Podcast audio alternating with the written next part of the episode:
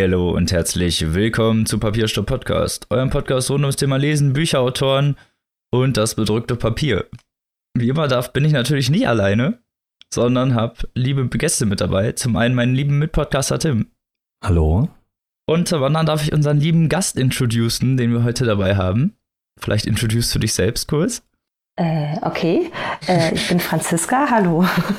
hallo Dr. Franziska. Franziska Thiel. Okay. Ja. du bist ähm, Dozentin ja. in Leipzig und Berlin. Äh, momentan nur in Leipzig. Okay, genau. genau. Aber du hast die Vorlesung, du bist eingesprungen als Vertretung im Bereich DDR-Literatur und Gegenwartsliteratur. Mhm. Und dadurch bin ich auch auf dich gestoßen, weil ich war in dieser Vorlesung. Ja, brav. Und, ja, da ist die Connection. ja, genau. Und weil ich das so interessant fand, was du zu DDR-Literatur zu erzählen hast, dachte ich mir, dich mal frage, ob du Lust hast, im Podcast mit dabei zu sein. Ja, super. Und so hat sich das heute alles ergeben. Und jetzt sitzen wir hier. Ja, schön. Ja. genau. Ja, ist doch auch schön. Und heute haben wir uns zusammengefunden zu einem Extra-Special. Und zwar einem DDR-Literatur-Special. Ja, genau. Wollen wir ja. so ein bisschen davon erzählen und ein paar Bücher vorstellen, wie sich das so gehört. Für investigative Podcasts. Ja, dafür sind wir bekannt. Dafür, sind wir, dafür stehen wir mit unserem Namen. Du musst die Hip-Werbung bringen, Tim. Ganz wichtig, ja. immer die Hip-Werbung. Ist die überhaupt noch aktuell? Keine Ahnung. Ich glaube schon. Echt? Ja, ich glaube, der Sohn äh, vom Hip-Vater ah, okay. macht es und der steht aber ja trotzdem noch. Der steht aber noch mit seinem, mit seinem Namen. Namen ja. ja. Okay, gut. Solange die dafür mit ihrem Namen für stehen, ist alles gut. Ja. genau. Nahrung gerettet. und haben wir uns überlegt, dass wir natürlich zu Anfang, wenn wir schon mal einen Profi, jemand mit Reputation, mit richtiger Reputation hier haben, dass du dann, dass du dann vielleicht mal so ein bisschen darüber erzählen kannst, was DDR-Literatur ausmacht, was vielleicht auch diese Zeit der Literatur ausmacht. Mhm. Ja.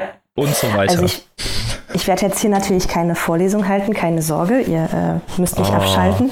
Was? Ähm, ja, also das ist ähm, ganz klar eine sehr spannende Zeit, über die tatsächlich äh, gar nicht so viel, glaube ich, bekannt ist, auch gerade nicht bei den jüngeren Hörerinnen und Hörern, mhm. weil ähm, die Zeit, ich glaube auch in der Schule, könnt ihr ja sicherlich auch sagen, nicht sozusagen als spezifische Zeit vorkommt, die man sich im Deutschunterricht oder so mal anschaut.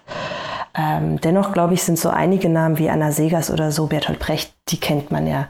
Ob man die jetzt sozusagen sofort mit DDR-Literatur in Verbindung bringt, ist vielleicht auch nicht so klar, ja, bei oder? Brecht wahrscheinlich eher schwierig. Also, mhm. weil er hat ja nur noch eine Zeit davor lang äh, gearbeitet und ja, das epische ja. Theater ist jetzt nicht, wo man sofort sagt, okay, das ist DDR ja, genau. oder so. Er hat ja noch viel im Exil gemacht und so. Ja. Ähm, von daher, ja, also ganz grob kann man ja sagen, ist das ja die Zeit von 1949 40 bis zum Fall der Berliner Mauer und zur Wiedervereinigung. Und ähm, es gibt ja nicht die eine DDR-Literatur.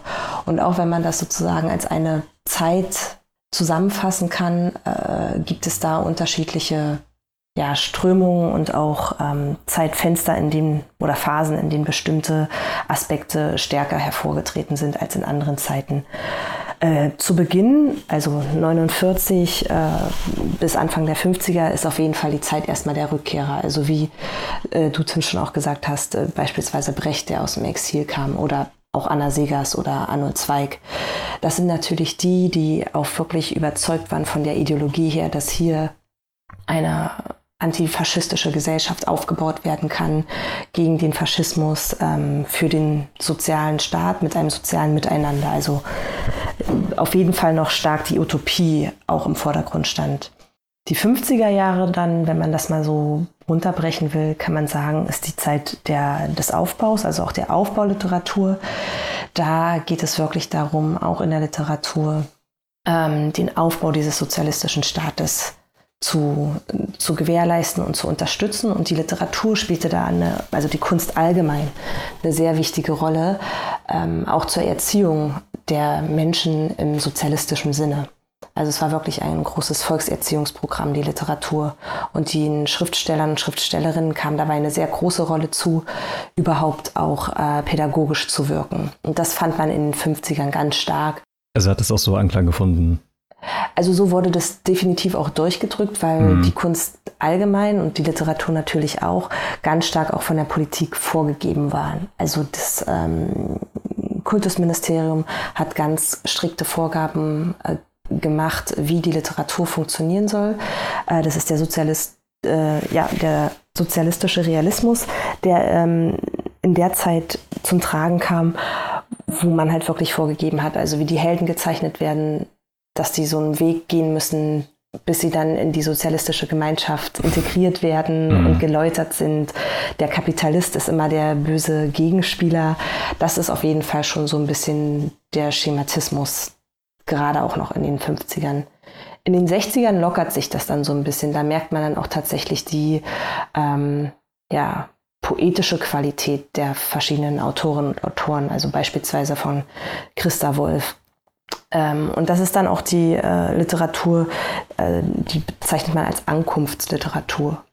Also gar nicht mehr der Aufbau, sondern jetzt geht es darum, im sozialistischen System anzukommen.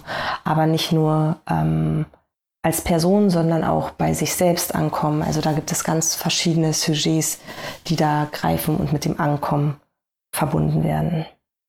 Ähm, ja, und dann in den 70ern ähm, gab es eine gewisse Phase ähm, des Tauwetters, also wo die Vorgaben vom, von der Politik gelockert wurden, wo mehr künstlerische Freiheit äh, vonstatten ging, die aber leider Gottes relativ schnell dann auch vorbei war, nämlich mit äh, der Ausbürgerung Biermanns, ähm, wo ja viele verschiedene Künstler und Intellektuelle äh, sich gegen die Ausbildung ausgesprochen hatten und damit ja dann aber auch Berufsverbote und ebenfalls äh, Ausweisungen mit einhergingen. Und das war ein großer Bruch auch in der kulturellen Landschaft in der DDR. Ja, und die 80er Jahre, wir wissen ja alle, wie es dann mit der DDR ausging, ähm, hat das ganze System noch mehr sozusagen in der Literatur auch bröckeln lassen. Also dass wirklich auch eine Abkehr vom von der ähm, politischen Vorgabe definitiv. Also so eine Art leichte Revolution, die man dann da schon merkt, oder? Also ich meine, das ist ja wahrscheinlich generell während der Zeit, aber diese. Ja, also die Kritik wurde lauter. Ähm, viele, wie gesagt, sind ähm, dann auch wirklich ausgereist aus der DDR und äh, haben sozusagen äh, in der BRD dann veröffentlicht und konnten da natürlich ihre kritischen Stimmen auch lauter werden lassen. Und die Subkultur in, in der DDR kam in den 80ern noch stärker, also gerade in Berlin, im Prenzlauer Berg, die junge Szene, die sogenannte junge Szene, wo halt wirklich ähm, subversiv gegen dieses sozialistische Spießertum auch gearbeitet wurde. Schon ironisch, dass das im Prenzlauer Berg passiert ist. Und jetzt, Wenn man sich äh, das heute anschaut, im Prenzlauer Berg, ja, ja, ja, das stimmt. Hat nichts mehr mit dem Berlin zu tun, was in den so 80ern wirklich. oder 90ern da war. Das ja nee, andere ne? Zeiten. Ja. Nee, gar nicht. Ja, also das ist jetzt erstmal so eine grobe ähm, Einteilung von den Zeiten, dass man damit so ein bisschen vielleicht was anfangen kann. Mhm. Ja. Also und ähm, wirklich, Entschuldigung, wenn ich das noch mhm. sage, also wirklich spannend wird die Literatur dann tatsächlich ab den 60ern, also wo halt auch die okay. künstlerischen Spielarten, also das moderne Schreibweisen einfach auftauchen und äh, man halt nicht mehr so schematisch äh, vorgeht und auch die Charaktere ganz anders zeichnet und halt nicht einfach diesen plakativen sozialistischen Helden hat, der sich gegen den bösen Kapitalisten durchsetzt. Ne? Ja. Kannst du vielleicht noch mal kurz den Weg zeichnen, den ein Autor oder eine Autorin gehen muss, damit sein oder ihr Buch veröffentlicht werden durfte? Weil das ist ja nun eine relativ einmalige Situation in der Literaturbranche, dass man ja eine staatlich, also staatlich kontrollierte Verlage hat. Mhm.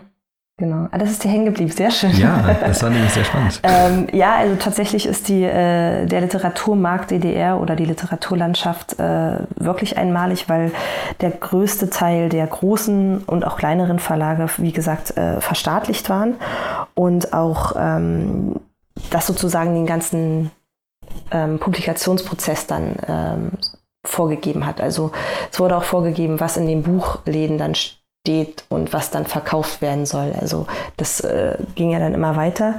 Und äh, wie war so ein Weg? Naja, nachdem äh, ein Manuskript fertig war, wurde das, äh, und das findet man bei ganz vielen Autoren, eingereicht. Das wurde natürlich erstmal geprüft. Äh, äh, und ganz oft einfach zurückgegeben mit dem Vermerk beispielsweise, dass es nicht ähm, staatstreu ist und somit nicht äh, oder staatsfeindlich sogar ist und deswegen nicht veröffentlicht werden kann. Also bei Stefan Heinz ähm, Fünf Tage im Juli zum Beispiel, ähm, äh, im Juni, Entschuldigung, das ist halt ein, ein Roman, der nicht in der DDR erscheinen konnte, weil das ging halt um den äh, Arbeiteraufstand im Juni 53 und da hatte die ähm, DDR-Regierung gesagt, das ist jetzt hier zu kritisch. Ähm, und es wurde dann tatsächlich auch nur in der BRD veröffentlicht. Also es musste halt erstmal geprüft werden.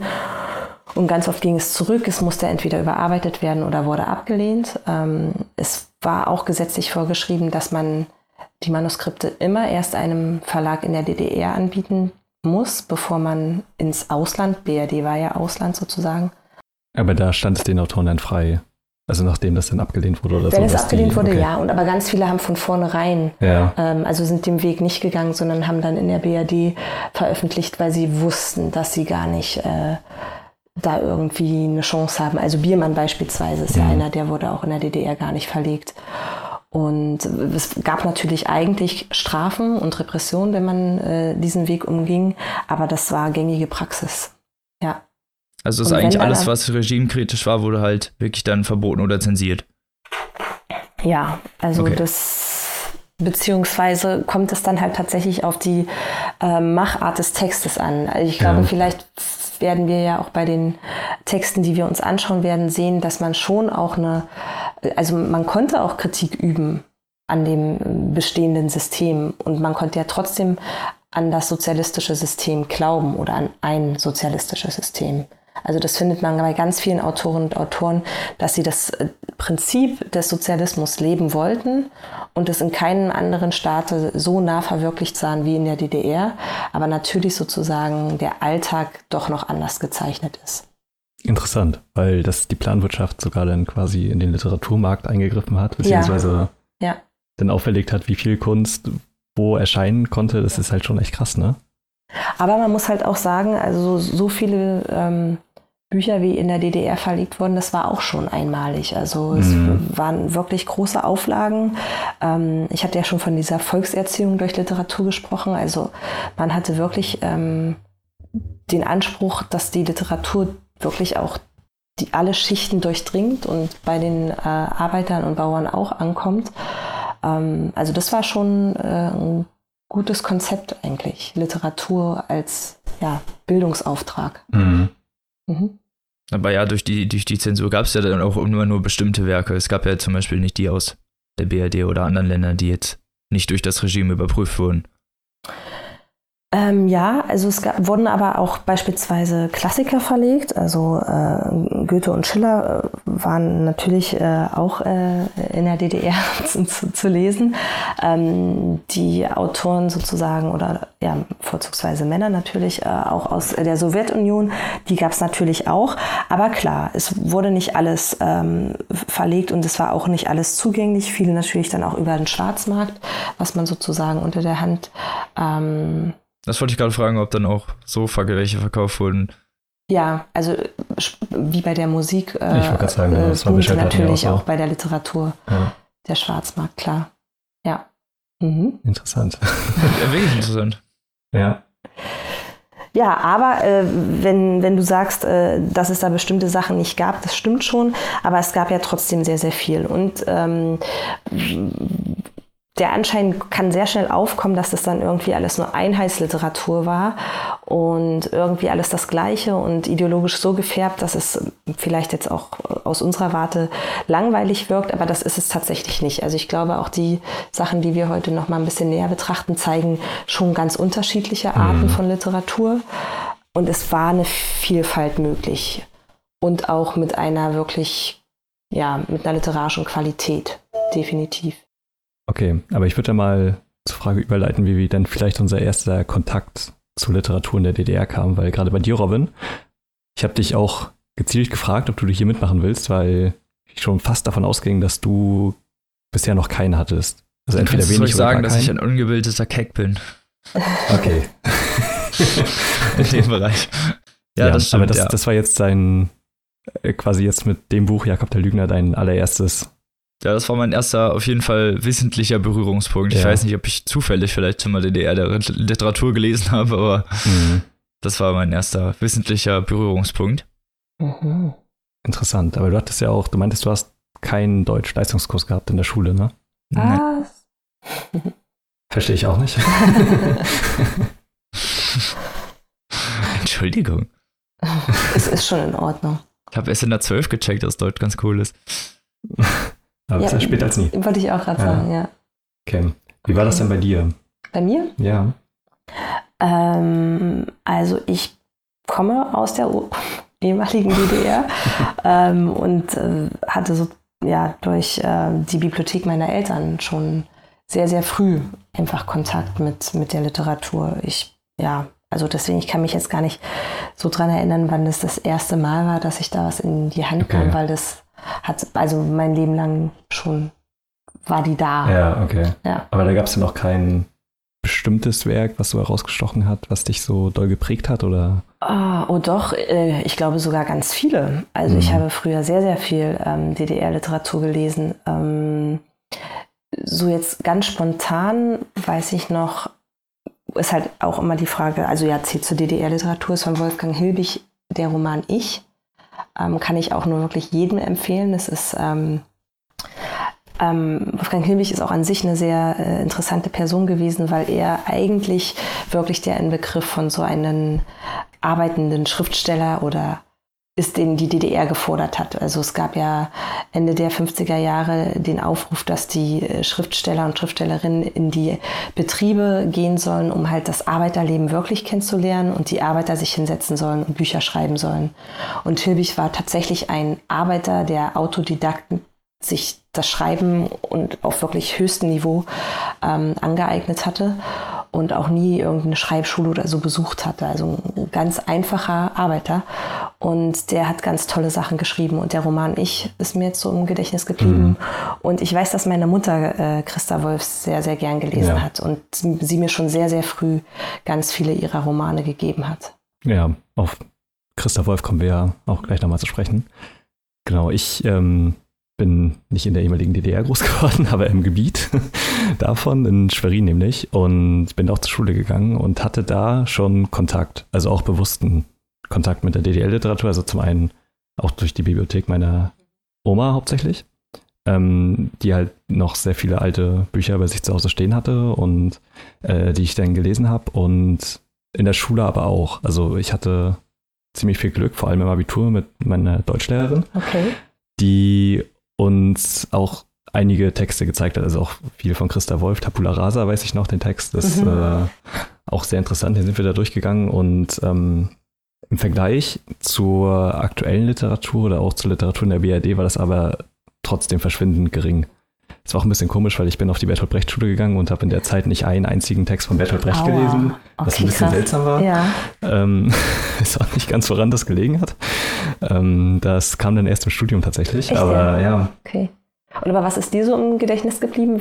Was für ein Text äh, oder ein Autor oder so? Ähm, also wie schon gesagt, Tabula Rasa. Ich habe zu der Zeit aber auch noch nicht so wirklich aktiv viel selber gelesen. Ähm, also Christa Wolf war mir halt ein Begriff, weil ich glaube, sie ist auch so mit einer der bekanntesten Autoren in der DDR und sie, also die kennt man halt einfach, wenn man ja. auch im Osten zur Schule gegangen ist, denke ich. Das, da wird man nicht drum rumkommen. Und ansonsten bin ich hauptsächlich durch Science Fiction dazu gekommen, tatsächlich. Okay, ähm, weil Ulrich Plenzdorfs äh, Die neuen Leiden des jungen W. ist ja auch so eigentlich ja, Schulbuchlektüre. Ich weiß ja. nicht, äh, Robin, bei dir offensichtlich nicht? Oder sagt dir das was? Nee. Okay. Weil das ist auch so, das weiß mhm. ich noch, das hatte mich dann in der Schule auch echt umgehauen, weil die Sprache einfach ganz toll war, so diese Jugendsprache mhm. mit dem Stoff von Goethe, das war, wo ich dachte, boah, wer so ein, wer mhm. kommt denn auf so eine coole Idee? Das weiß ich noch, ja. Mit 15 oder so war ich ganz begeistert. Mhm. Ja. Ja, genau. Okay. Okay. Dann würden wir mal zu den Büchern übergehen, glaube ich. Können wir gerne machen. Und Robin, du machst den Anfang. Ich fange an mit dem ersten. Ja. Das stimmt, mit einem Klassiker der DDR-Literatur. Ja. Ja. Und zwar Jakob der Lügner. ich würde sagen, sogar fast, nein, ja gut, Weltliteratur ist sowieso ein schwieriger Begriff, aber mhm. also schon über die DDR-Grenzen weit ja. hinaus. Ja, auf jeden Fall. Ja. Könnte es generell auf jeden Fall als Klassiker bezeichnen. Ja. Ist ein 1969 veröffentlichter Roman vom Schriftsteller Jurek Becker. Ähm, mhm. Jurek Becker, einmal ganz kurz, ist 37 in Lodz, Polen geboren und ist in einem Ghetto aufgewachsen. Mhm. Mhm. Also man, also er selbst weiß ja gar nicht, ob es wirklich 37 war, ne? Weil sein, sein Vater, glaube ich, unterschiedliche Angaben zu seinem Alter gemacht hat, äh, um ihn vor der Deportation, glaube ich, zu bewahren. Ich glaube, er, er hat ihn älter okay. oder jünger gemacht, älter, glaube ich, damit er ähm, sozusagen zur Arbeit eingeteilt wurde. Und irgendwann hat er, glaube ich, selbst gar nicht mehr so genau gewusst, wann sein Geburtsjahr okay. war. Interessant. Mhm. Entschuldigung, das nur so. nee, kein Problem. Der ist 45 dann nach Ostberlin gezogen, ohne dass ich das jetzt zu weit ausführen will. Der hat, äh, war an der Universität und ist irgendwann in den 60ern Schriftsteller geworden. Und auch Filmemacher, glaube ich, oder hat er zumindest irgendwie halbwegs was mit zu tun gehabt. Er hat Drehbücher geschrieben, ne? Ah, okay. So war's. Ja. Aber so viel zu Jurek Becker. Zu Anfang halt ein bisschen regimetreu und irgendwann dann, um, wenn es um seine künstlerische Freiheit geht, dann doch nicht mehr. so in kurz. Oje, oje, ja, in kurz. in ganz kurz, Entschuldigung, ja. So. Und in Jakob der Lügner geht's ja um Jakob. Das Ganze wird erzählt von einem anonymen Ich-Erzähler, der 1921 geboren ist und einer der ja, wenigen Überlebenden eines namenlosen Ghettos ist. Und ja, er erzählt das Ganze im Jahre 1967 aus der Vergangenheit. Und dadurch ähm, ist es manchmal auch ein bisschen schwierig, so festzustellen, welche Perspektive jetzt gerade beleuchtet wird und welche nicht, weil er immer dazwischen wechselt. Aber die Handlung dreht sich generell um Jakob Heim. Der wohnt halt in so einem namenlosen Ghetto. Man weiß auch gar nicht wo wirklich. Oder zumindest ich weiß, ich habe es nicht erkannt, wo es sein soll. Ich glaube, das ist auch tatsächlich schon äh, relativ anonym gehalten, was man aber natürlich äh, dann aufladen kann mit beispielsweise den biografischen ähm, Daten über Lodge und so weiter, wo er selbst drin war. Aber ja, auf jeden Fall sollte das anonym bleiben, damit es somit natürlich auch noch allgemeiner wird. Ja, omnipräsenter ist, genau. Ja. Und genau, die eigentliche Geschichte beginnt in einem Vorfall, dass er abends durch die Stadt läuft und von einem ja, Posten aufgegriffen wird, der ihm oder der behauptet, dass es nach acht ist, also Ausgangssperre für Juden, weil Jakob ist ein Jude. Hätte ich vielleicht mal sagen sollen. Ja gut, wenn er im Ghetto lebt, dann hätte man sich vielleicht bei dem Namen denken können. Schon, ja. Aber äh, ja. er wird angeleuchtet und ja, der Posten sagt ihm, er soll in ein Verwaltungsgebäude gehen und sich dort melden und seine gerechte Strafe in Empfang nehmen, was auch immer das heißen mag. Und Jakob sagt halt auch, dass normalerweise kein Jude lebend aus diesem Gebäude mhm. wieder herauskommt. Ja. Also der hat Todesangst. In der Sekunde, dass er ihm sagt, dass er da reingehen muss, hat Jakob eigentlich mit seinem Leben schon abgeschlossen. Und er geht da rein und es ist halt eigentlich so ein ganz normales Bürogebäude und er druckst da halt so ein bisschen rum und erinnert sich vor allem auch, wie es früher ausgesehen hat, weil das war nämlich vorher, glaube ich, das Finanzamt. Und erinnert sich dann wie er da früher, wie das früher alles ausgesehen hat und dann mal so Flashbacks, weil ja alles sich verändert hat mit dieser Ghetto-Bildung. Ist ja alles nicht mehr so, mhm. wie es mhm. früher war. Und ja, er hat natürlich Todespanik und druckst da so ein bisschen im Flur rum und Leute verlassen die Büros und gehen wieder die Flure runter und wieder rein. Es ist aber eigentlich eher äh, gelassene Stimmung. Er wird dann halt irgendwann entdeckt von jemandem und zum, ja, Befehlshaber, Offizier, Aufseher, wie auch immer gebracht. Der aber schläft als Jakob in das Büro betritt. Und er überlegt halt auch kurz, ob er nicht einfach wieder gehen soll. Aber weil er irgendwie Angst hat, dass er dann doch noch mehr Ärger bekommt, weil er sich nicht an die Regeln gehalten hat, klopft er dann an die Tür und weckt diesen Aufseher. Und der Aufseher steht auf und Jakob sieht aber auf einer Uhr, dass es erst Viertel vor acht ist. Also er hat auf jeden Fall noch Zeit eigentlich, um nach Hause zu kommen, bevor die Ausgangssperre in Kraft tritt. Hat also überhaupt gar nichts Böses gemacht und dieser Soldat hat sich einen ziemlich makabren Scherz mit ihm erlaubt. Hm. Okay. Zum, zum, Glück für Jakob ist der Aufseher halt kein Sadist und lässt den halt einfach wieder gehen.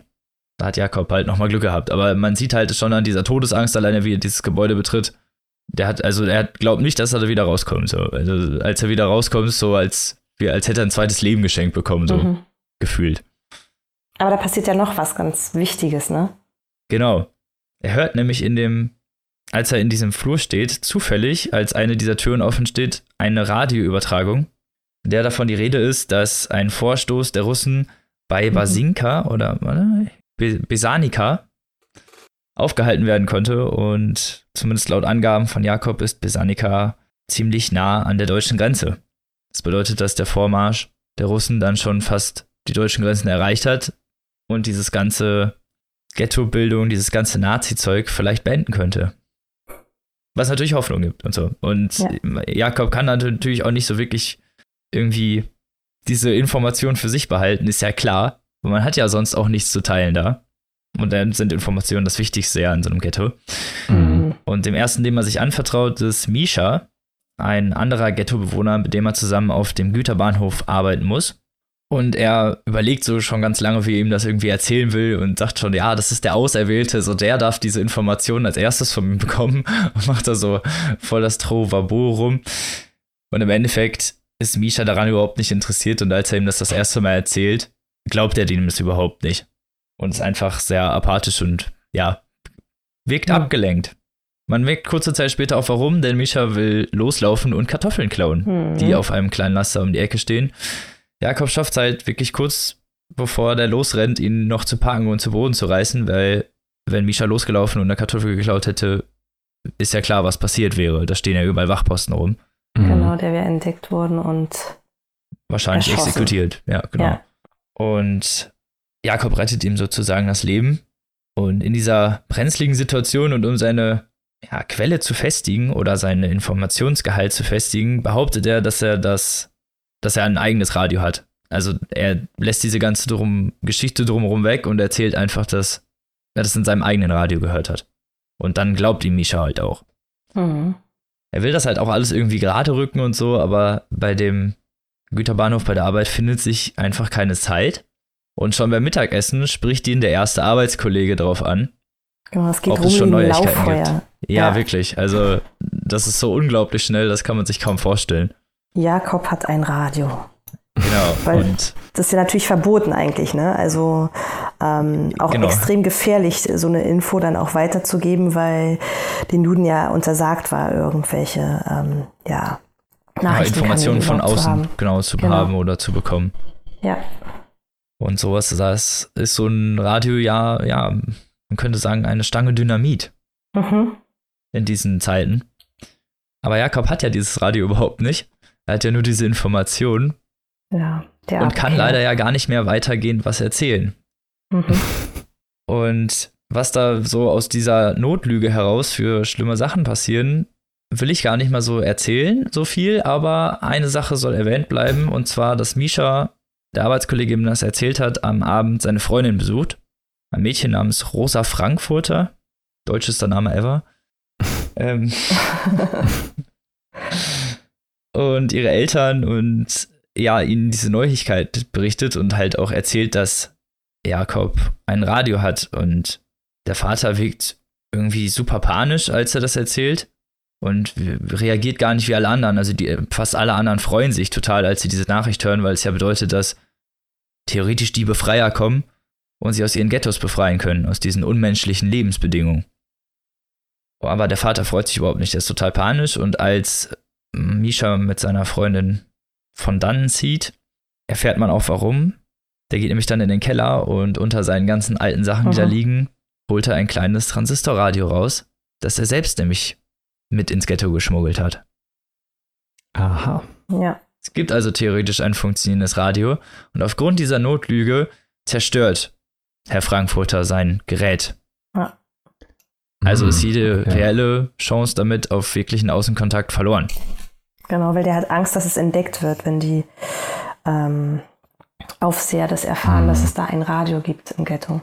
Ja. Man hat ja auch gesehen, wie schnell sich diese Neuigkeit verbreitet hat und dass ja. die Gestapo vielleicht dann schnell davon Wind bekommt, vor allen Dingen, wenn sich die Sachen so schnell verbreiten, ist natürlich auch eine berechtigte Angst. Klar. Durchaus. Ja. Aber das ist halt eine der Konsequenzen, die daraus erstmal entstehen, dass das einzige wirkliche funktionierende Radio des Ghettos zerstört wird. Mhm. Und des Weiteren ist natürlich jetzt Jakob, der Nachrichtenmann des Dorfes, der immer alle mit neuen Informationen versorgen muss. Mhm. Aber Dilemma, wie ich es vorhin schon gesagt habe, gar keine neuen Informationen mehr hat. Und was daraus so entwächst, wie der Titel vielleicht schon verrät, und was dann noch so für Twiste kommen, will ich jetzt, glaube ich, an dieser Stelle gar nicht mal so viel erzählen. Weil es ist natürlich extrem spannend, dass aus dieser Notlüge heraus ähm, und aus dieser Lüge, die er sozusagen aufrechthalten äh, muss mit dem Radio, ja auch tolle Sachen entstehen, nämlich dass die Menschen im Ghetto wieder Hoffnung schöpfen und ja, die Selbstmordrate zurückgeht und ähm, ja, also dass so, sozusagen wieder Leben möglich ist ne? und die Menschen wieder an eine Zukunft glauben und das alles aufgrund einer Lüge. Das bringt ihn natürlich extrem in die Bredouille und genau, es ist so ein ganz Konflikt. übler moralischer Konflikt, den er da hat, ja. weil einerseits lügt er, andererseits erzählt er halt Geschichten und bringt die Leute dazu, wieder an irgendetwas zu glauben. Richtig. Das ist so ein bisschen, das ist ein ganz krasser Twist eigentlich. Das ist ja ja, ein, ein wirklich das, das, das Grundprinzip eines moralischen Dilemmas. Ja, und ich weiß nicht, wie es dir ging beim Lesen, aber es gibt ja auch wirklich sehr witzige ähm, Stellen oder also sehr komische Momente in dem Roman, wo man ja eigentlich denkt, krass, bei so einer Thematik, ähm, das noch mit Humor äh, zu verpacken, ist schon wirklich eine, eine große Leistung. Ich fand, das war irgendwie so eins der letzten Sachen, die sie sich dann nicht nehmen lassen wollten. Ich glaube, das war so eins mhm. dieser Aspekte, die er da so einfließen lassen wollte, dass so, dass so die kleinsten Errungenschaften, die man als Mensch noch haben kann in diesem oppressiven System, Gold wert ist, Luxus. Mhm. Mhm.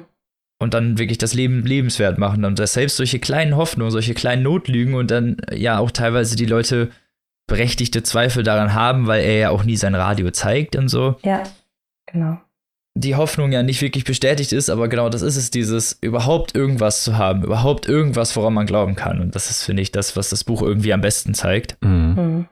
Und das selbst mit solchen Lügen ist in solchen Zeiten reicht, Menschen dazu zu bringen, noch an ihrem Leben festzuhalten. Wirklich, dass wirklich der letzte Glanz von dem ehemaligen noch reicht, um, okay. um ja, irgendwie weiterzumachen. Mhm. Ist erschreckend zu lesen, irgendwie, wie, wie, mhm. wie wenig dafür nötig ist. Mhm. Es ist dabei sprachlich ja auch sehr interessant geschrieben, finde ich. Also es ist sehr luzid in einerseits. Also es ist sehr, schweift oft sehr ab und denkt über die Sachen nach, was die anderen Leute denken und, und schweift generell auch, auch gerne mal in seiner Erzählung ab. Und andererseits ist das alles sehr ich, ich weiß nicht, ich kann es nicht anders als luzid beschreiben, dass er dann gerne mal einfach zwischen den Perspektiven wechselt und irgendwie was erzählt, was in dem Kontext so nicht passt. Didaktisch ist das teilweise auch alles nicht unbedingt korrekt, aber genau das macht den Charme irgendwie aus, diese etwas sprudelhafte, sprunghafte Erzählung, die ja so ein bisschen verwischt das Ganze, mhm. aber dadurch halt irgendwie die Geschichte best klarer darstellt, irgendwie auch diese, ja, diese traumatischen Erlebnisse besser manifestiert. Ich kann nur so viel verraten, es gibt zwei Enden, das kann genau. man, glaube ich, mal sagen. Eins ist ja. fiktiv, eins ist historisch. Kann man mhm. sich denken, welches netter ist. Oh, ja. F fandest du eins netter? Ja, netter kann man von dem von der nicht sprechen, ja. aber wenn mhm, eins ja. ein Happy End ist, ist es ja eher das Fiktive. Mhm. Mhm. Ja. Also, wenn man irgendwas als gut oder schlecht darstellt. Ich fand beide jetzt nicht wirklich gut, aber wenn, aber äh, also das Fiktive ist auf jeden Fall ein bisschen mehr hoffnungsschöpfender als ja. Ja, das nicht Fiktive. Definitiv. Weil wir wissen ja alle, was historisch passiert ist, so da brauchen ja. wir jetzt nicht genau. drüber zu diskutieren, aber ja, es ist alles sehr niederschmetternd. Also ich meine, da hätte man ja auch, da hätte man sonstiges Ende hinschreiben können. Es ist ja alles, mhm. das kann man ja nicht schönreden. Ja, genau. Das stimmt. Und will man ja auch nicht. Vielleicht noch eine kleine äh, Randnotiz, äh, falls jetzt einige Hörerinnen und Hörer sagen, hm, Jakob der Lügner kommt mir doch vom Titel irgendwie bekannt vor, da gibt es doch einen Film von. Also wer sich jetzt den Film angucken möchte mit, äh, ich glaube, Robin Williams oder so. Ja, genau. Und Armin Müller-Stahl, der auch schon in der ersten Verfilmung mitgewirkt hat, auch ein großartiger Schauspieler.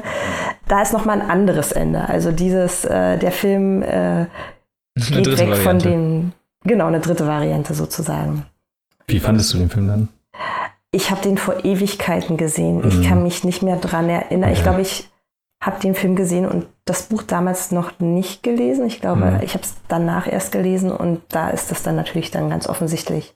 Sind tolle Schauspieler, aber hat mit dem also ist halt ein typischer Ami-Film.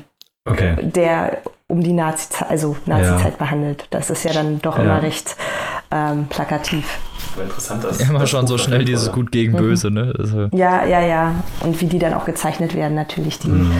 ähm, Nazi ist halt, also ja, plakativ, ja. Ja, ja.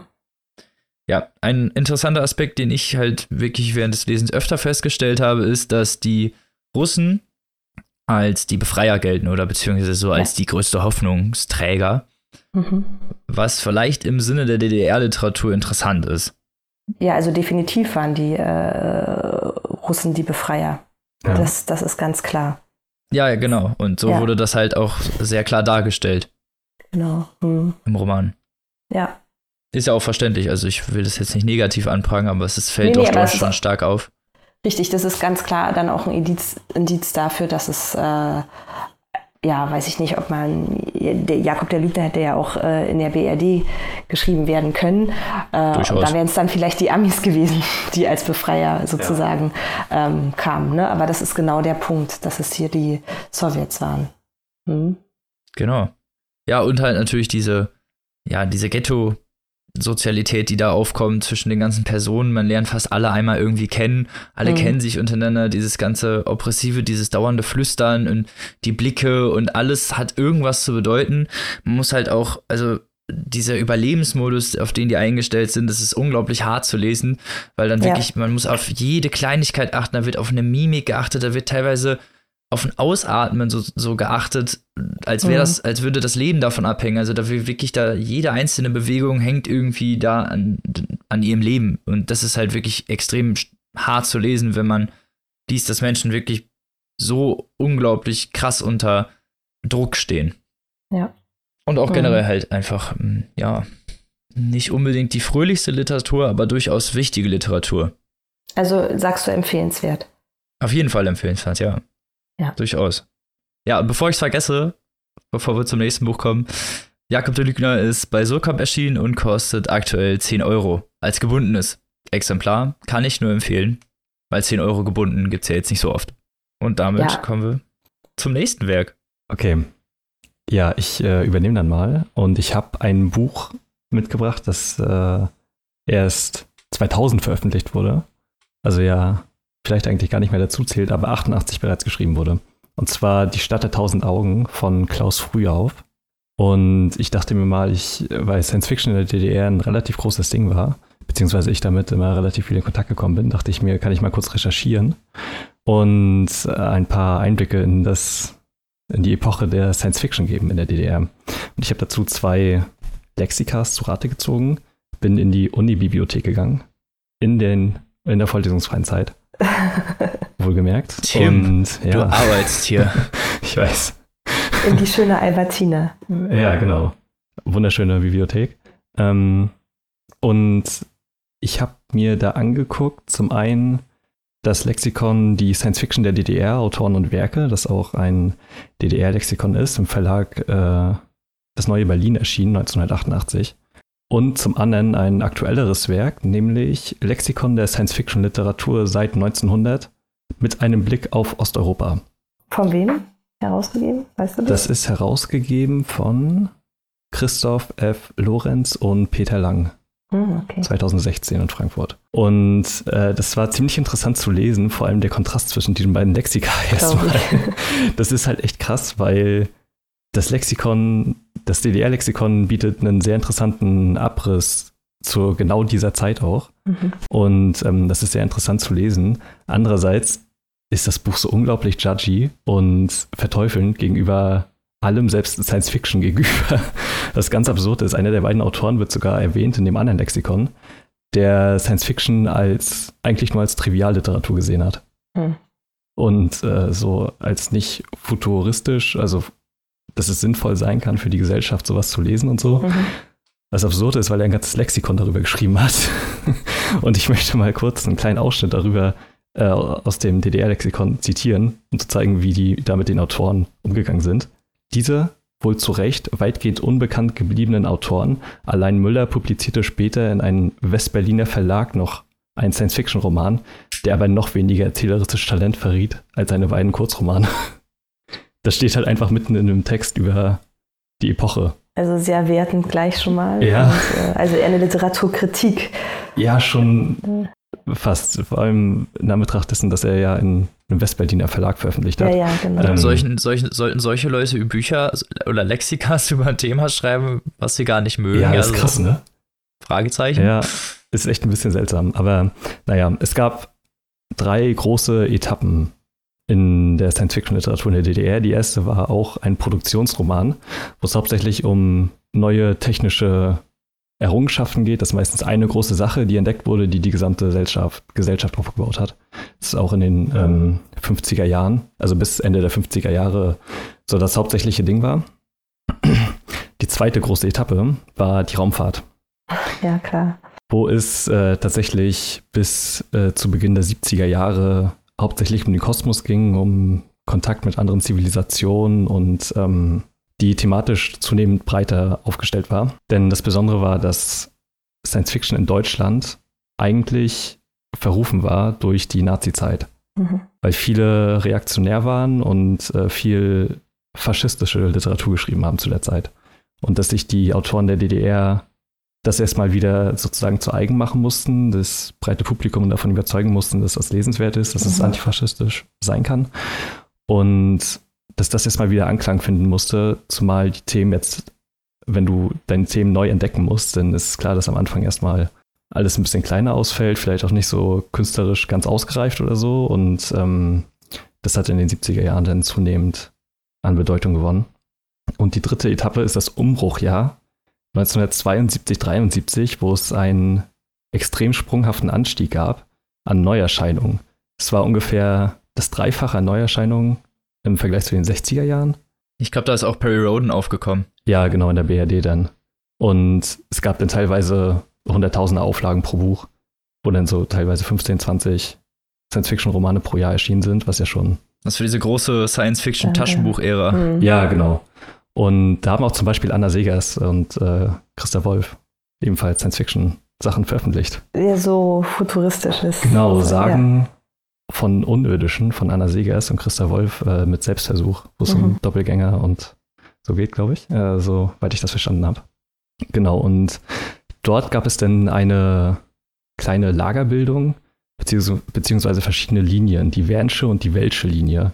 Mhm nach Jules und H.G. Wells, mhm. die sich denn danach orientiert haben. Jules natürlich ein sehr technokratischer und ja, Unterhaltungsliteraturmensch viel eher, der aber sehr viele technische Details in seinen Werken vereinbart hat. Du, und geografische. Genau, du hast gerade Robin hat gerade nämlich 20.000 Meilen unter dem Meer gelesen und war nicht sehr begeistert.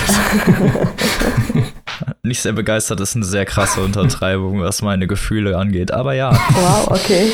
Ja, weil das, er sich sehr viel damit aufhält, alle technischen Details aufzuschlüsseln und das ist halt echt anstrengend. Ja, und dann wechselt man mal zwischen Fuß und metrischem System und so. Das ist alles total spaßig. Schön. Ja, genau. Und H.G. Wells ist auch das, was mich persönlich ähm, mehr interessiert, weil er halt sehr, auch heute äh, Bücher geschrieben hat, die sehr unterhaltsam sind, aber auch sehr sozialkritisch und auch heute noch gut funktionieren, zum Beispiel Krieg der Welten oder die Zeitmaschine. Die, äh, die Zeitmaschine hatten wir auch erst kürzlich im Podcast, hat Kaylee vorgestellt. Ja, mit den, mit den Morlocks und so. Die Morlocks und die Eloys, genau, die schon äh, extrem sozialkritisch waren und auch heute noch einen sehr guten Mehrwert haben, finde ich. Und so war eben auch die Ausrichtung in der DDR-Literatur, dass es zum einen mehr ja, Unterhaltungs-, Abenteuerromane gab und zum anderen aber auch stärkere sozialkritische Romane.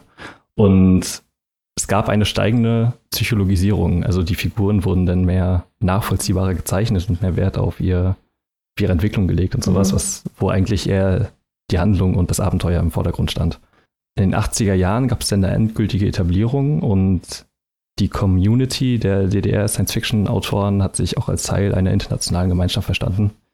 Und ab da gab es dann auch viele experimentelle Erzählungen und Anthologien und viele gegenwartsbezogene und zeitkritische Themen, die selbst in Abenteuerromanen aufgegriffen wurden. Was ja eben auch in den 80er Jahre generell in der DDR-Literatur, glaube ich, der Fall war. Und genau, Klaus Frühauf, um mal auf ihn sprechen zu kommen, ist 1933 in Halle geboren und hat seit 1972 bis zu seinem Tod 2005 in Rostock gelebt. Und er war studierter Maschinenbauer, Hat auch dann lange Zeit gearbeitet, bis er dann 74 seinen ersten Roman Mutanten auf Andromeda geschrieben hat. Cooler Titel. Ja, auf jeden Fall. Seine Titel sind alle so on point. Und ähm, von 1980 bis 1990 war er auch Vorsitzender des Schriftstellerverbandes im Bezirk Rostock. Von 1988 bis 90 Vorsitzender des Arbeitskreises Utopische Literatur mhm. beim Schriftstellerverband der DDR. Und kurz vor seinem Tod stellte er einen autobiografischen Roman fertig. Weltenspringer heißt er, der von seinen Kindheitserlebnissen nach dem Zweiten Weltkrieg handelt, der bis heute unveröffentlicht ist. Oh. Ich finde das äh, sehr komisch, dass sich da seit irgendwie 14 Jahren keiner drum gekümmert hat oder so, das mhm. zu veröffentlichen. Ich weiß noch nicht, wie man sowas in Gang bringen könnte. Jedenfalls umfasst sein Werk zehn Romane, vier Erzählbände und einige Anthologien, in denen er Erzählungen von ihm erschienen sind. Und die Stadt der tausend Augen durfte 1988, da hat er das Manuskript geschrieben, nicht veröffentlicht werden, wegen offensichtlicher und gesellschaftlicher Nähe. Das ist ja unverschämt. Ja. Was? Frech. Das geht ja gar ja, nicht. Genau. Die Science Fiction hat was mit der ja. Gesellschaft zu tun? Unglaublich, ne? Hä? Genau. Und was Kultur, was Kultur und Gesellschaft haben überhaupt nichts miteinander zu tun, nein, das weiß doch jeder. Das ist alles Quatsch. Jedenfalls ähm, hat es dann lange gedauert. Im Jahr 2000 erst kam das Buch raus. Mhm. Im H&F Verlag, den es mittlerweile auch nicht mehr gibt. In einer kleinen Auflage von 5000 Stück. Das ist ein Hindernis, weil das Buch heutzutage nicht mehr so leicht erhältlich ist. Ich habe das für um die 30 Euro, glaube ich, bei Booklooker bekommen. Mittlerweile kostet das bei dem gleichen Anbieter, Fun Fact, äh, ich glaube um die 80. Ähm, okay. Ja. Mhm. Ich weiß auch nicht so ganz, ich habe überlegt, nämlich den Verlag anzufragen, ob man irgendwie E-Books oder so veröffentlichen könnte, aber es gibt ihn halt nicht mehr. Ah. Ich weiß, ich habe keine Ahnung, wie die rechte Lage da aussieht. Ich wollte gerade sagen, ich glaube, das ist. Äh, aber auf jeden Fall solltest du dir deine Ausgabe dann gut ins äh, Regal stellen und äh, bewachen. Ja, genau. Wenn sie jetzt schon 80 Euro wert ist. Ja, das ist krass, ne? Mhm. Allem dieses kleine Büchlein, es hat halt 200 Seiten. es ist und sieht eigentlich auch, wenn ich habe es nämlich gerade in der Hand, ein bisschen billig gemacht aus. Ja, ne? also, auf jeden Fall. Da komme ich auch gleich noch drauf zu sprechen. genau. Ich will erstmal kurz zum Inhalt kommen. Denn um die Handlung zusammenzufassen, würde ich vielleicht erstmal kurz ähm, die Stadt und die sozialen Umstände schildern, weil es natürlich ein utopischer Roman ist, wo es eine eigene Stadt gibt, eine eigene Ordnung und äh, gesellschaftliche Regeln. Und der Roman spielt in der Stadt Amitage, deren Gesellschaft in Schichten aufgebaut ist. Die gehen von A bis D. D ist die unterste Kategorie, sind immer in grau gekleidet, die Cs schrill und bunt angezogen. Es ist nicht ganz klar, warum das so ist. Es, sie sollen es freiwillig machen, angeblich. Stand da. Ich weiß nicht ganz, äh, woran das liegt. Und die Bs. Gibt es denn körperliche Unterschiede oder sind die einfach so da eingeteilt? Die sind einfach so eingeteilt. Also man kann auch innerhalb des Systems aufsteigen. Man kann aufsteigen. Man kann aufsteigen, okay. genau. Das ist ah, theoretisch oh, so, okay. möglich, genau. Es ist nur sehr schwer, wenn du erstmal ganz unten bist, überhaupt wieder hochzukommen, natürlich. Oder auch wenn du ganz unten bist, generell hochzukommen, weil die einfach nicht die Möglichkeiten okay. ähm, geben können. Und genau die Bs halt in Anzügen unterwegs, normale Arbeiter, wie man, also Büroarbeiter ja. quasi. Und A ist halt die oberste Schicht, von denen es auch nur sehr wenige gibt. Und die Stadt wurde von einem Mann namens Steenhagen gegründet, vor anscheinend so um die 200 Jahre. Sie wird von einer Kuppel umgeben, die die Stadt von der Außenwelt abschirmt und in einem grauen Schleier hüllt. Und also das Ganze ist halt sehr dreckig und verstaubt und eklig. Man kann die Sonne nicht sehen. Und äh, das alles wirkt sehr düster. Der allgemeine Glaube ist, dass Stenhagen die Leute von der Außenwelt schützt, schützen muss, weil es Kriege mit Robotern und böse Viren in der Außenwelt gibt, die die Menschheit töten würde. Leben die aber alle also miteinander oder leben die Ds in einem Sektor ja. für D-Leute ja, und die B-Leute im genau. Sektor für B-Leute? Okay, genau. also auch. Das ist schon so getrennt, ja. Getrennt. Mhm. Die Außenbezirke sind dann auf die Armen verteilt und äh, je weiter es ins Zentrum geht, desto okay. reicher wird es auch. Genau, es gibt das Internet. ähm, das jetzt nicht unbedingt so ist wie das Internet, was wir heute kennen. Es äh, regelt so das gesamte Leben. Es kümmert sich um Essen, Kleidung, Arbeit und so von den Leuten. Es ist alles automatisiert. Ja, im weitesten Sinne. Aber es gibt hier wirklich, du, es kann deine Emotionen lesen. Ja, ähm, passt. ah, gut. Und äh, gibt, gibt dir halt auch, wie gesagt, Essen, wenn du das brauchst und was du brauchst vor allem. Okay. Genau. Und sammelt eben Informationen, natürlich. Cool. Das kennt man irgendwo, ja. ja. Genau, die Parallelen sind schon ein bisschen offensichtlich. Aber die Eröffnungsszene des Buches, da trifft man den Protagonisten Aaron Munk. So habe ich ihn zumindest die ganze Zeit in meinem Kopf gelesen. M-U-N-C-H wird es geschrieben. Munk, ich, ich, weiß es nicht. Hm. Ähm, der gerade dabei ist, die Mauer zu überqueren oder ein Spalt in der Mauer und die Stadt zu verlassen. Dabei wird er von der Sonne so krass geblendet, dass er erstmal gar nichts tun kann. Er sieht das erste Mal in seinem Leben quasi die volle Strahlkraft der Sonne mhm. und ist komplett geblendet. Und im Außenbereich gibt es ähm, sogenannte Wächter, die Eindringlinge oder Leute, die fliehen wollen, eben ausschalten. Irgendwie, es wird so beschrieben, dass es so augenartige Gewächse sind, die Laser verschießen. Okay. Und er oder er, geht erstmal ein Stückchen, bevor er denn überhaupt auf die trifft. Und da wird klar, dass er verraten wurde, oder er zumindest glaubt, verraten worden zu sein. Und man trifft ihn eben in der Position später in der Geschichte, was natürlich sehr spannend ist, weil mhm. jetzt gibt es einen Schnitt auf den Anfang der Geschichte, denn Aaron ist. Vor vier Wochen. Äh, so ungefähr. denn Aaron ist eigentlich Angestellter im Amt für Stabilität als Observierer. Mhm. Und ist dafür zuständig, dass er Leute bewacht. Ja, ganz klar, dass das nicht äh, ja, in der DDR komisch, ne? veröffentlicht werden. Ich sagen, dass das nicht in der DDR erschienen ist. Surprise, surprise. Ja, ja genau. Das, ja, weiß ich auch nicht, was die geritten haben. Nee, ähm, das fanden die bestimmt nicht so witzig. genau. Und der Tag beginnt damit, dass er verschläft zum ersten Mal in seinem Arbeitsleben. Er ist noch relativ jung und äh, gerade frisch am Job eigentlich und beeilt sich dann schnell zur Arbeit zu kommen und im Fahrstuhl trifft auf eine Frau, bei der ihm der Atem wegbleibt und die ihn komplett. Die sind immer der Untergang von allen. oh, okay. ähm, genau, die, er kann nicht glauben, was er da sieht und er ist hin und weg und äh, sieht jedenfalls, dass die Frau eine C ist. Was ihn wundert. Oh Gott, sie ist eine C. Ja, äh, weil, weil sie. Er, warte mal, er ist ein B ein, oder ein was? B, genau. Okay. Er ist ein B, auch die oberste Schicht der Bs. Also es gibt noch so B1, B2, B3, ist die oberste Schicht und freut sich auch quasi darauf, befördert zu werden und dann mhm. in die Oberschicht aufzusteigen zu können. Und es wundert ihn, weil sie nicht so gekleidet ist wie eine B und sie einen Transporter nehmen kann, was eigentlich nur ein Privileg ist für die oberen Schichten, für Bs und As. Und sie nimmt trotzdem einen Transporter und das irritiert ihn sehr. Und auf der Arbeit angekommen, guckt er natürlich gleich nach. Er hat ja die Möglichkeiten und äh, findet sie auch ziemlich schnell. Jedoch schaltet sich dann sein Chef ein, der meint so, ey, kümmere dich mal lieber um deine mhm. normale Arbeit, weil die ist eine Nummer zu groß für dich. Oh. Das ist schon. Din, din, da, din. da ist irgendwas im Busch, ja.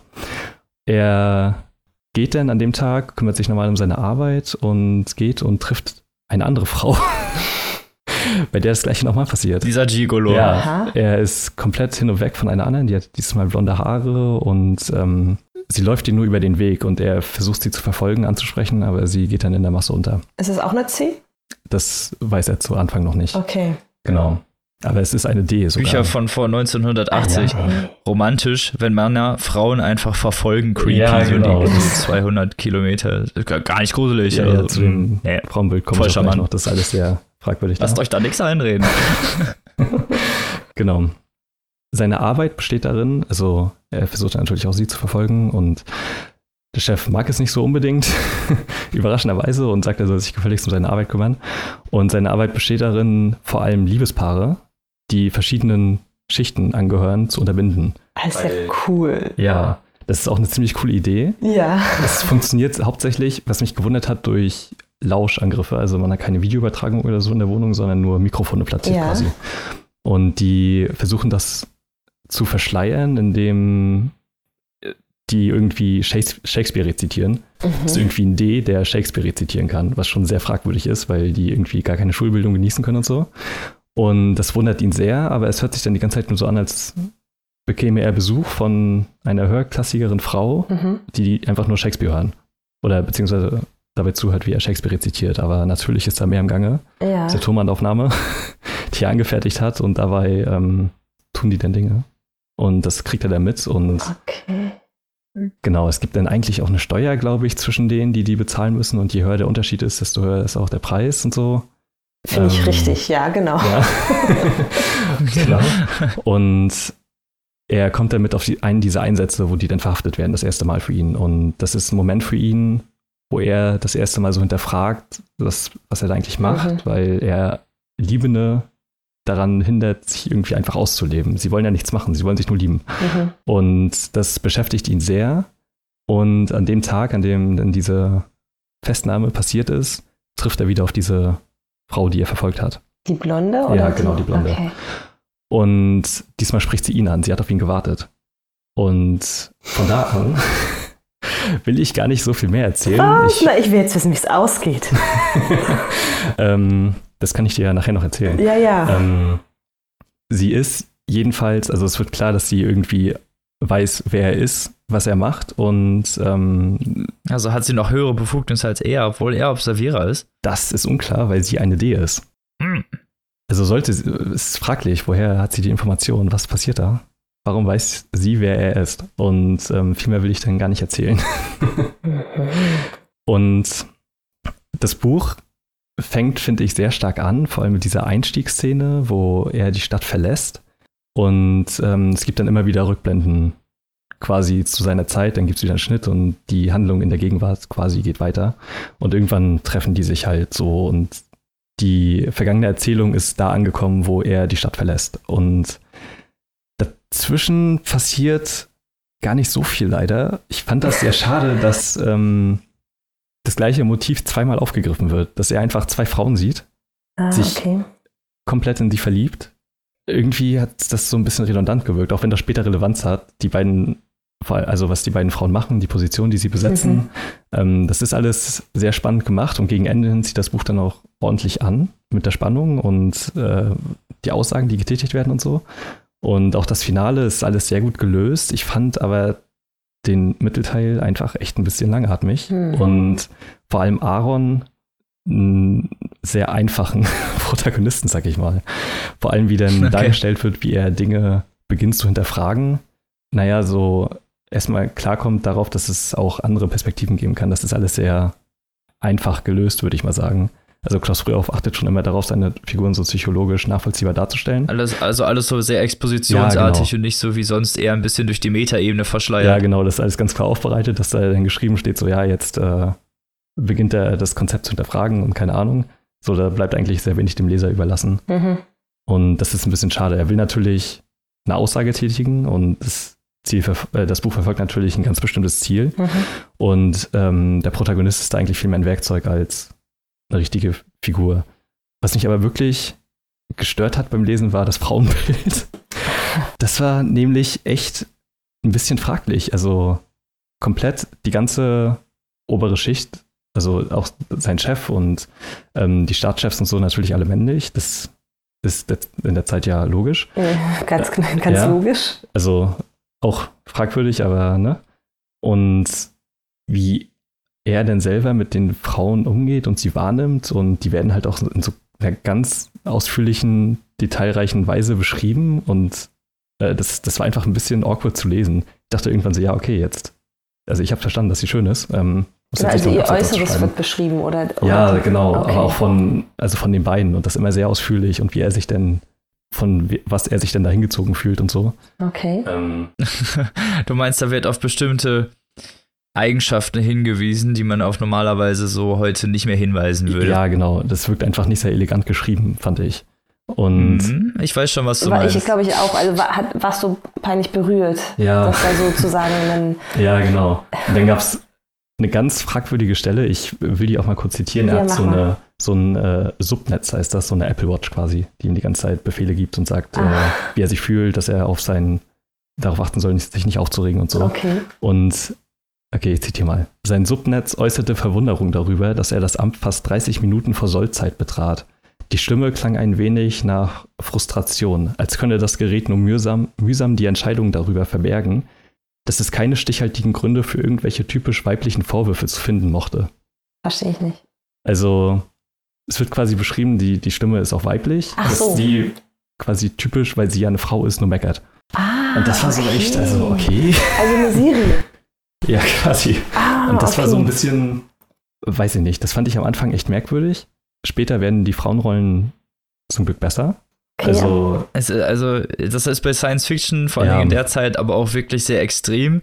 Vor allem, wenn man sich auch mal so Philip K. Dick anguckt, der ja. hat auch ein unglaublich toxisches Frauenbild. Ja, auf jeden Fall. Also ich würde das, ne? ist das. Also ich, ich würde unglaublich, ey, das ist so unglaublich schlimm, wo man sich, also entweder sind die bei dem wirklich die übelsten hysterischen Bösewichter so ungefähr wirklich, die so gar keine Art von Rationalität haben oder so die ganz übelst naivsten Dummchen. Mhm. Andere Frauen gibt es bei dem nicht. Ja, genau. Und das ist leider in der Zeit ganz oft ja, so. Klar. Ja, also ich würde das äh, Klaus früher auch gar nicht vorwerfen, weil seine anderen Geschichten zumindest, die ich von ihm gelesen habe, auch nicht so sind. Also er hat auch sonst eigentlich ziemlich starke und dreidimensionale Frauenrollen. Mhm. In dem Fall, das, das war einfach nur echt ein bisschen irritierend zu lesen. Und die Parallelen zur DDR sind klar. Es ist ja. relativ offensichtlich, warum das nicht veröffentlicht werden durfte. Ja, ja. Auch andere Parallelen irgendwie. Ganz am Anfang hatte ich irgendwie kurz an Brave New World gedacht, vor allem wenn du mit so Kasten mhm. und ja. Mhm. solchen genau, Sachen anfängst ja so und so getrennten Städten und so. Ja. Genau. Das ist ja alles dann schon. Genau, also das ähnlich. sind ja auch so typische Science-Fiction-Tropes und. Genau, ja. Ist ja zu der Zeit auch ganz normal, dass die sich da, die haben sich alle gegenseitig beieinander bedient, da weiß ja gar nicht mehr, wer angefangen ja, hat. Ja, irgendwas. genau. Und das Buch insgesamt fand ich dann doch, also weil das Ende und der Anfang halt sehr gut waren, mhm. fand ich es doch sehr gut. Okay. Also weil man, man wird da mit so einem guten Gefühl rausgelassen quasi, dass man das dazwischen schon fast vergisst. Also das Ende ist halt wirklich verdammt gut. Okay, ähm, du wurdest also versöhnt mit ja, dem genau. Mittelteil. Mhm. Genau, und es geht dann, also es kommen dann natürlich noch so revolutionäre Ansätze und Umstöße und Widerstand und sowas gegen die Staatsgewalt und ähm, okay. mag ich äh, immer sehr gerne und das wurde auch sehr gut ausgeführt. Genau, das Buch selber, also das haptische Buch an sich ist tatsächlich ziemlich billig. Also es wirkt ziemlich billig, die Gestaltung. Also ich finde das auch das Cover das ist mhm. bei Science-Fiction-Büchern ja immer ziemlich ausschlaggebend. Ich finde das Motiv und die Gestaltung eigentlich auch ziemlich gut, aber das sieht alles irgendwie so billig 3D gestaltet aus ja. und nicht gezeichnet. Was halt wirklich ein Fehler ist, finde ich. Weil Science-Fiction klassischerweise ja immer gezeichnete Bilder sind, die Cover. Und auch die vom Kap von den Kapitelanfängen und so, das sieht alles nicht sehr gut technisch gelöst aus. Und auch die Art und Weise, wie es gedruckt ist, das ist halt sehr klein, sehr eng. Und du musst das Buch extrem weit aufschlagen, um auch die Sachen lesen zu können. Ja, das stimmt. Das ist sehr schlecht gebunden und das, das hat sich beim Lesen ein bisschen so angefühlt, wie wenn man eine Erkältung hat und man nur durch ein Nasenloch atmen kann. Und dann hat man nicht wertgeschätzt, was man eigentlich hatte die ganze Zeit. Und wenn du dann ein anderes Buch liest danach, dann ist das wie so eine Befreiung. So, ja, so geht das auf einmal. Das, äh, okay. ja.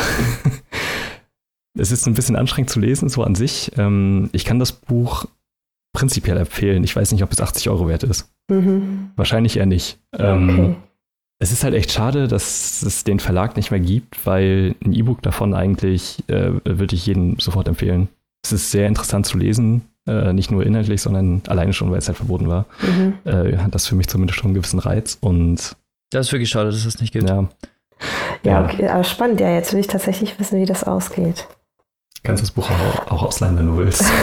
Mit auf meinen Nachttisch packen. Ja. Genau, die Stadt der tausend Augen. Die tausend Augen beziehen sich dann sicherlich auf diese, du hast das vorhin gesagt, diese Kugeln, als er dann. Ähm, genau, die, also das zum einen und natürlich auch metaphorisch für ja. die Leute, die in dem Amt für Stabilität arbeiten. Genau, genau. Das, die, das, ja. du wirst halt überall bewacht. Ähm, genau. Aber das ist ja auch wirklich sehr regimekritisch. Ne? Auf jeden also, Fall. Also die Parallelen zur Stasi und zur Mauer und. Äh, ja. Die Parallelen sind ja wirklich sehr stark. Auch so diese Abschottung und dieses genau. Behaupten von, ja, draußen kämpfen Roboter gegen Menschen ja. und niemand weiß wirklich, ob das denn so genau, ist. Genau, das, das, hat schon so ein bisschen Züge von 1984, ähm, wo ja auch die ganze Zeit behauptet wird, dass es ständig Krieg gibt. Mhm. Also von dem Buch 1984. Ja, ja. Ähm, dass es da ständig Krieg gibt mit der Außenwelt und man ja eigentlich irgendwie seit 50 Jahren mal denken könnte, so ja, also als ob es jetzt immer noch genauso ist. Ja, das stimmt. Weiß ich nicht. Ähm, genau es hat so ein bisschen Parallelen, also ganz viele Versatzstücke von anderen Büchern, die man mhm. schon mal so gelesen hat, ja. Aber sehr interessant insgesamt. Okay. Also letztlich doch eine Empfehlung. Ja, das Ende reißt es wirklich raus. Also gerade wenn es denn dazu kommt, dass er diese eine Frau wieder trifft, ähm, dann nimmt das Buch dann doch mal noch ordentlich Fahrt auf. Ja. Ja, klingt ja super. Ja. Gut, ich lege das mal aus der Hand. okay, ja, dann ist jetzt deine Reihe. ja, dran. dann kommen wir jetzt noch ähm, auch zu einem Klassiker, äh, nämlich zu Der geteilte Himmel von Christa Wolf. ich fange immer gern schon bei dem Titel an und der hier auch äh, schon bezeichnend ist äh, und ja auch fast schon zum Synonym geworden ist für die mhm. äh, DDR, also der geteilte Himmel Berlin ähm, mit, der, mit dem Bau der Mauer. Und genau zu der Zeit spielt es auch. Äh, zu Christa Wolf, ähm, du hattest es schon gesagt, äh, Tim, das ist eine der Autoren der DDR, hast du gesagt, ich würde sogar sagen, eigentlich des 20. Jahrhunderts ja, äh, für den Fall. deutschsprachigen Raum, die unter anderem auch in Leipzig studiert hat. Äh, ja, das ist äh, immer okay. so ein netter, äh, nette Randnotiz. Äh, und die natürlich äh, noch viele andere tolle Sachen geschrieben hat. Also ähm, Nachdenken über Christa T. ist auch ein ähm, Klassiker wurde tatsächlich auch zensiert, beziehungsweise, glaube ich, sogar verboten äh, in der DDR. Kindheitsmuster, da greift sie ganz stark auch ähm, die DDR an und zeigt auf, wie, also Kindheitsmuster, wie sich sozusagen die Muster verfestigen und die Menschen prägen. Äh, kein Ort nirgends, äh, auch zu empfehlen und dann gerade auch noch mit einem sehr feministischen Blick Cassandra. Ähm, das ist dann jetzt schon wirklich Ende der ähm, der DDR-Zeit, also in den 80ern. Sie hat ja eine sehr lange Karriere. Sie hat genau eine sehr lange Karriere ähm, und ist auch äh, 2011 erst gestorben, also hat mhm. sozusagen auch noch nach der Wiedervereinigung gewirkt. Da leider aber tatsächlich ähm, nicht mehr mit dieser Schlagkraft äh, wie zu Zeiten der DDR. Der geteilte Himmel war ihr zweites, äh, äh, ihr zweiter Prosatext, den sie veröffentlicht hatte und der auch wirklich sofort auf eine enorme Resonanz stieß. Ähm, auch schon zwei Jahre später dann verfilmt wurde, wo sie mitgewirkt hat, auch an dem Drehbuch und was in einer krassen Auflage auch erschien. Also dieses äh, Werk, ähm, ja, war ganz, ganz schnell ein großer Bestseller, was eigentlich überraschend ist, denn zwei große Themen werden da drin verhandelt, die eigentlich, äh, wenn man an DDR denkt, auch etwas schwierig sind. Also zum einen die DDR, die ähm, Republikflucht ähm, von dem einen Protagonisten und das andere, dass hier die sogenannte Heldin nämlich einen Selbstmordversuch hinter sich hat. Und das passt ja eigentlich auch nicht in das Bild mhm. äh, von ähm, den Helden, an denen man sich orientieren soll, dass die ähm, sozusagen ja, Selbstmord äh, gefährdet waren oder sind in der DDR.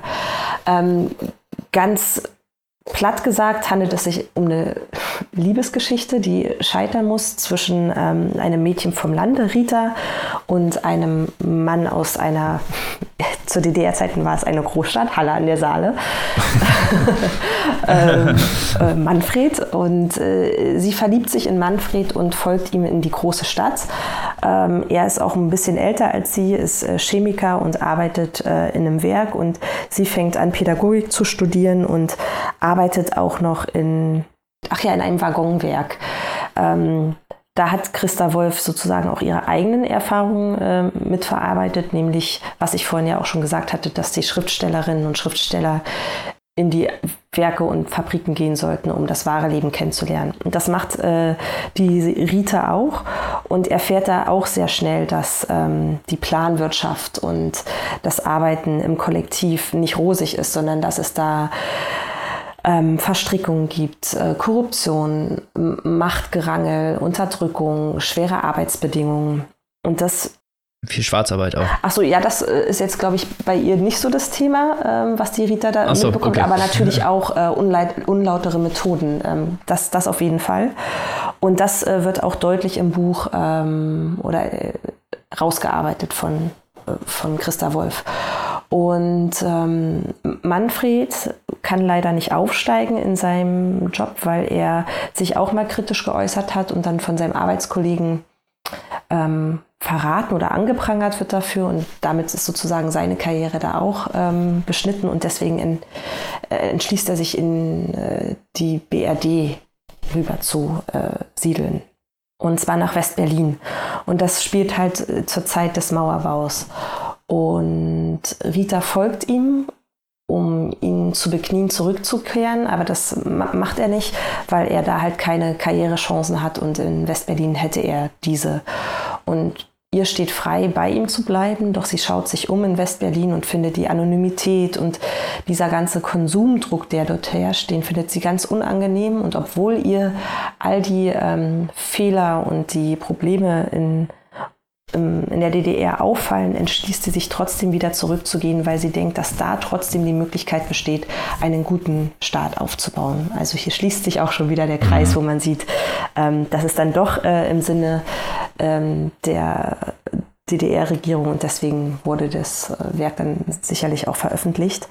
Das Buch ist aber, oder der Text ist weitaus mehr als eine Liebesgeschichte, da wirklich unterschiedliche Fragen verhandelt werden. Man erkennt die oder sieht die Entwicklung von einem eher naiven Mädchen zu einer jungen Frau, die immer mehr selbst die Entscheidung für sich in die Hand nimmt und dann auch nach ihrem Suizidversuch äh, zu sich kommt und sagt, wie sie ihr Leben weitergestalten möchte.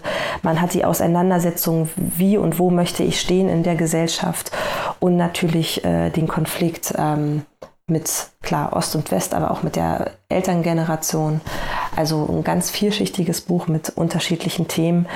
Und, und das ist hier halt auch die Besonderheit von Christa Wolf, einfach auch sprachlich ganz ähm, ganz famos gemacht. Also es gibt auch verschiedene Erzählebenen. Man hat die Situation nach dem Erwachen im Krankenhaus, nach dem Selbstmordversuch und dann in Rückblenden, das ist aber dann der größte Teil, wie die Geschichte bis zum Selbstmord erzählt wird. Und es wechselt halt immer vom, von der Ich-Perspektive zur Außenperspektive, auch innerhalb von einem Absatz. Und das ist, nimmt einen aber so mit und macht eine Unmittelbarkeit, mhm. dass man die Rita ähm, dadurch auf unterschiedliche Weisen kennenlernt und die auch sehr nahe kommen.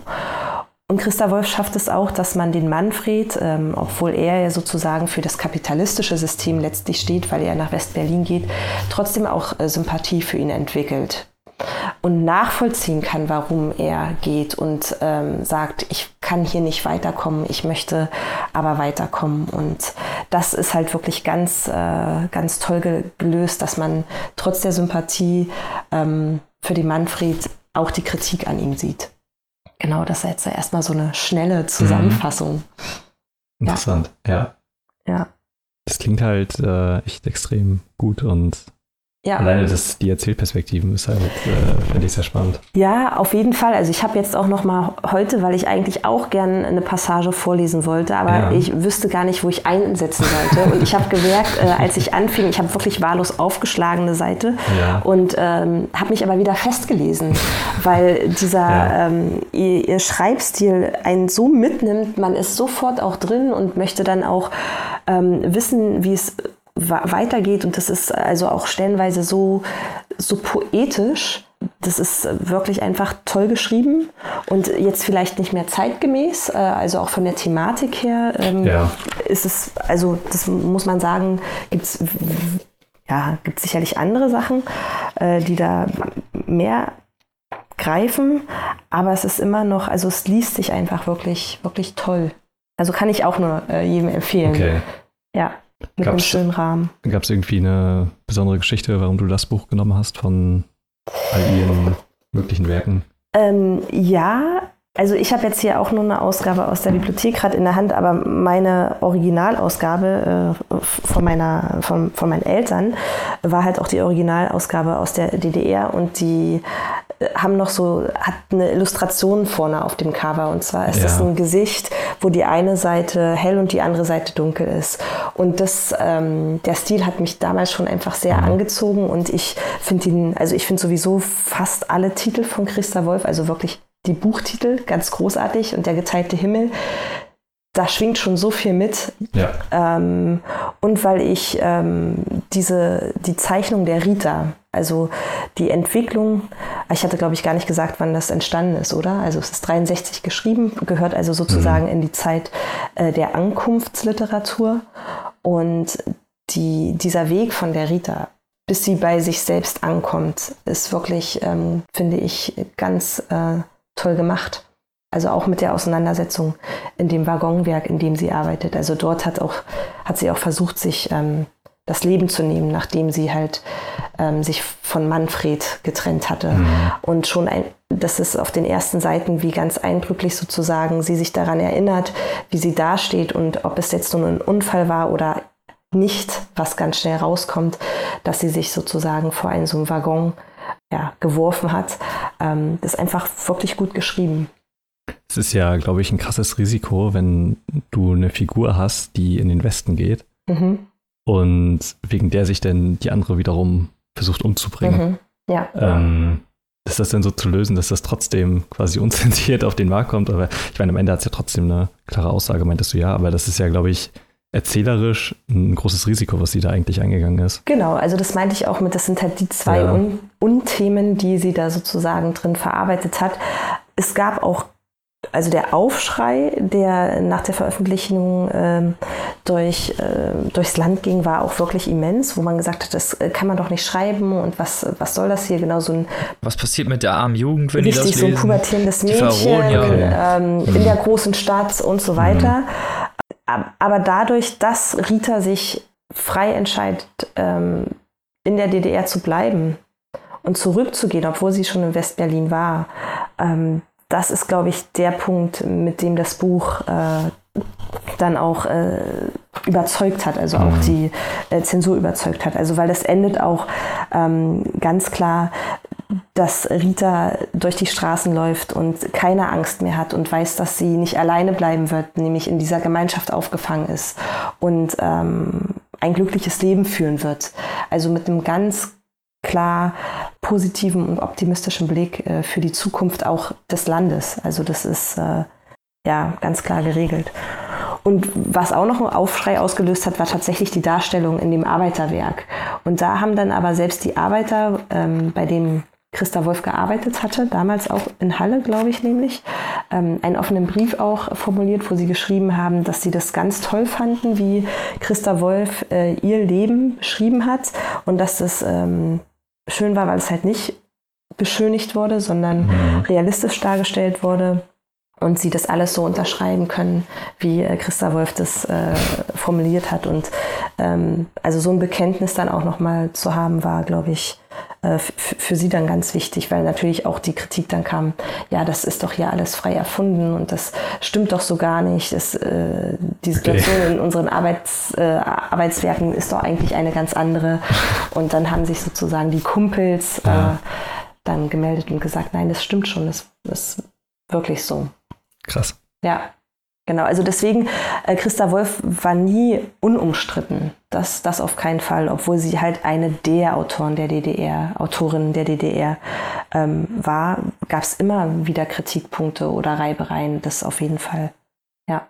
Ist ja oft irgendwie mit großen Künstlern, so von solchen Regimen so, ne? Dass die gerne mal gar nicht um, umstritten Richtig, sind. Richtig, ja. Wenn man mal so Schostakowitsch zum Beispiel als Beispiel nimmt. Ja, also genau, gibt es, glaube ich, immer. Der war jetzt in der UdSSR, aber. Ja ist ja dasselbe. Das ist vermutlich auch eher das, was im Endeffekt so überlebt oder noch rezipiert wird von nachfolgenden Generationen, glaube ich.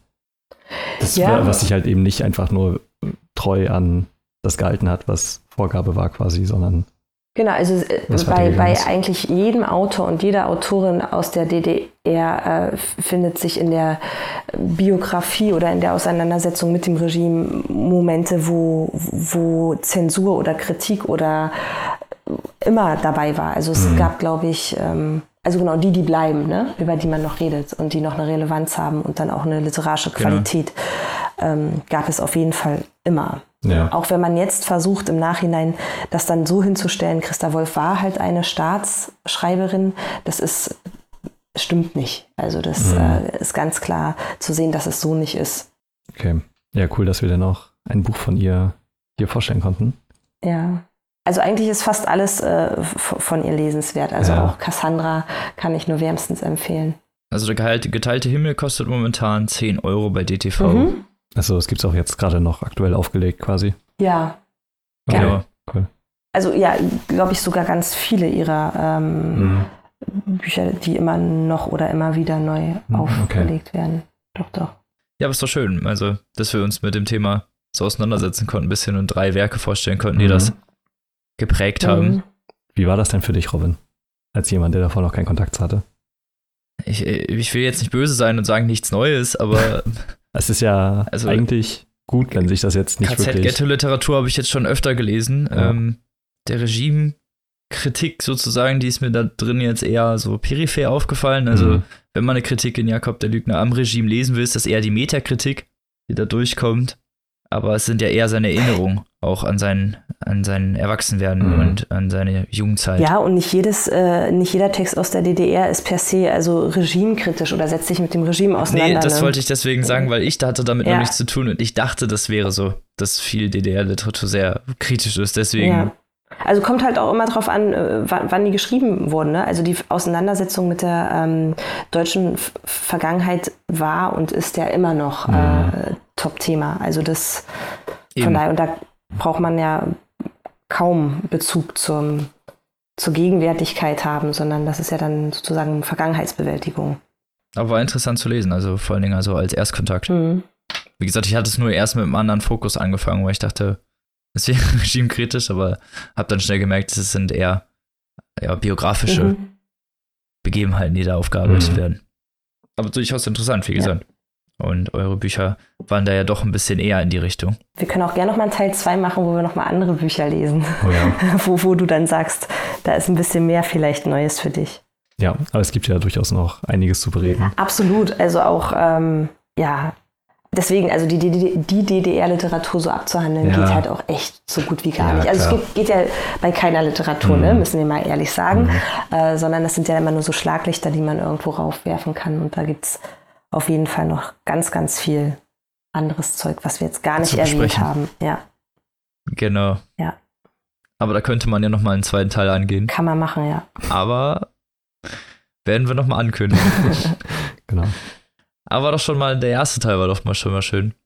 Drei tolle Bücher. Könnt ihr euch mal eins aussuchen, vor allen Dingen, wenn ihr euch für das Thema interessiert. Ich finde es war sehr interessant.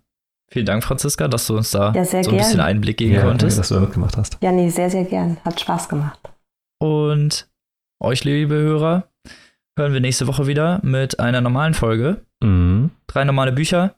Und es wird ein Interview so, geben. kurz Werbung am Falls euch die Folge gefallen hat, würden wir uns natürlich freuen, wenn ihr uns abonniert und einen Daumen da lasst oder eine Bewertung oder eure Großmutter davon erzählt oder ein Plakat druckt.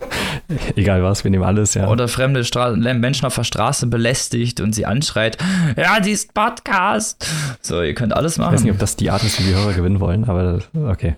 Äh, das ist die einzige Art, wie ich will, dass wir verbreitet werden. Okay, das werde ich jetzt gleich machen, wenn ich auf die Straße gehe. Okay. Das, das verbreitet unseren Spirit besser, finde ich, als so okay. diese. Mhm.